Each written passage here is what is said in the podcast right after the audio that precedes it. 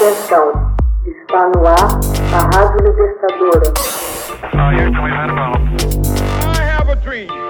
Assim sendo, declaro vaga a presidência da República. Começa agora o Hoje na História de Ópera Mundi. Hoje na História, 4 de março de 1193 morre Saladino, líder da oposição islâmica aos cruzados europeus.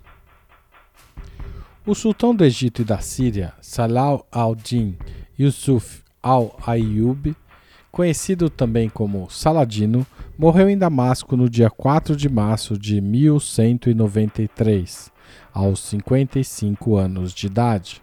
Saladino retomara Jerusalém dos Cruzados em 1187, após um século de presença ocidental, e pôs em prática uma política de tolerância religiosa na Cidade Santa, permitindo aos cristãos o livre acesso ao Santo Sepulcro. Esta indulgência lhe valeria a estima dos cruzados e dos árabes. Ao falecer, Ocidente e Oriente se aliaram para homenageá-lo. Saladino entrou em 25 de novembro de 1174 em Damasco e tomou a Síria. O chefe militar incorporou os dois países árabes e tornou-se sultão da Síria. Fundador da dinastia sunita Ayyubid, Saladino prosseguiu em sua conquista no Oriente Médio, chegando até Jerusalém a dinastia foi suplantada pelo sultanato Mameluk ou Mameluco. Depois de ter vencido o exército latino em Atim, o sultão conseguiu tomar a cidade de Jerusalém. Alguns meses antes, quando no governo do Egito e da Síria, Saladino tinha lançado seu exército para a reconquista de todo o reinado latino de Jerusalém. O resultado para os cristãos foi catastrófico. A reação do Papa Gregório VIII não se fez esperar. A partir de 1187, ele apelaria para uma nova cruzada. Partindo em cruzada em 1187, Ricardo Coração de Leão teve, em 1192, de desistir de tomar Jerusalém. A abdicação inesperada do rei da França, Felipe Augusto, com quem partilhava dos mesmos anseios, não lhe permitiu manter a atividade militar. A fim de preservar a coroa do rei da Inglaterra, Ricardo Coração de Leão não pôde permanecer por mais tempo no Oriente. Decidiu então concluir um acordo com Saladino. Durante três anos, a paz esteve assegurada e os peregrinos foram autorizados a pisar o solo de Jerusalém. Durante a época das Cruzadas, cristãos e muçulmanos entraram em conflito pela disputa territorial da chamada Terra Santa. Batalhas violentas, tristes relatos de ambos os lados eram passados de geração em geração, alimentando o ódio entre as duas religiões. Biografia Saladino nasceu em 1137 em Tikrit, atual Iraque, e desde cedo assumiu a postura de líder.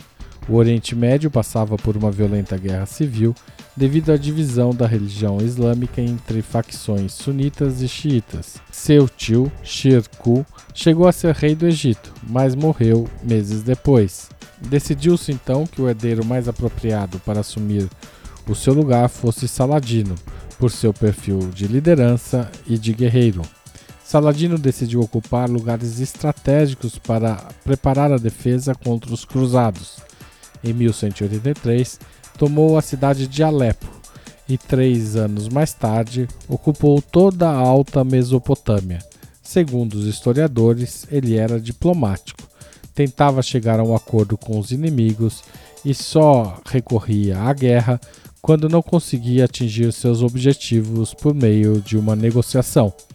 Ele tratou de minimizar o conflito entre xiitas e sunitas e dominar as capitais Damasco, Bagdá e Cairo, que somavam mais de 2 milhões de habitantes. Desfrutando de grande popularidade, o sultão decidiu conquistar a cidade de Jerusalém em 1187, com soldados árabes e também cristãos e judeus convertidos ao islamismo, seguiu sua campanha.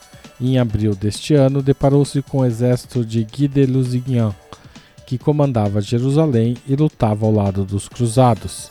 Em outubro de 1187, os árabes invadiram Jerusalém e destruíram todos os altares cristãos da Terra Santa.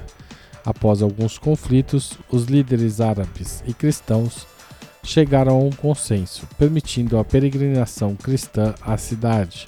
Parte da herança em dinheiro de Saladino foi doada à cidade ao seu povo. Saladino foi famoso também por sua generosidade, tanto para com os aliados como para com os inimigos. Diziam que o sultão sempre cumpria com sua palavra prometida em todas as negociações. Hoje na história, texto original de Max Altman, locução de Haroldo Cerávulo Cereza, gravação e edição de Laila Manuele. Você já fez uma assinatura solidária de Opera Mundi? Com 60 centavos por dia, você ajuda a manter a imprensa independente e combativa. Acesse www.operamundi.com.br/apoio.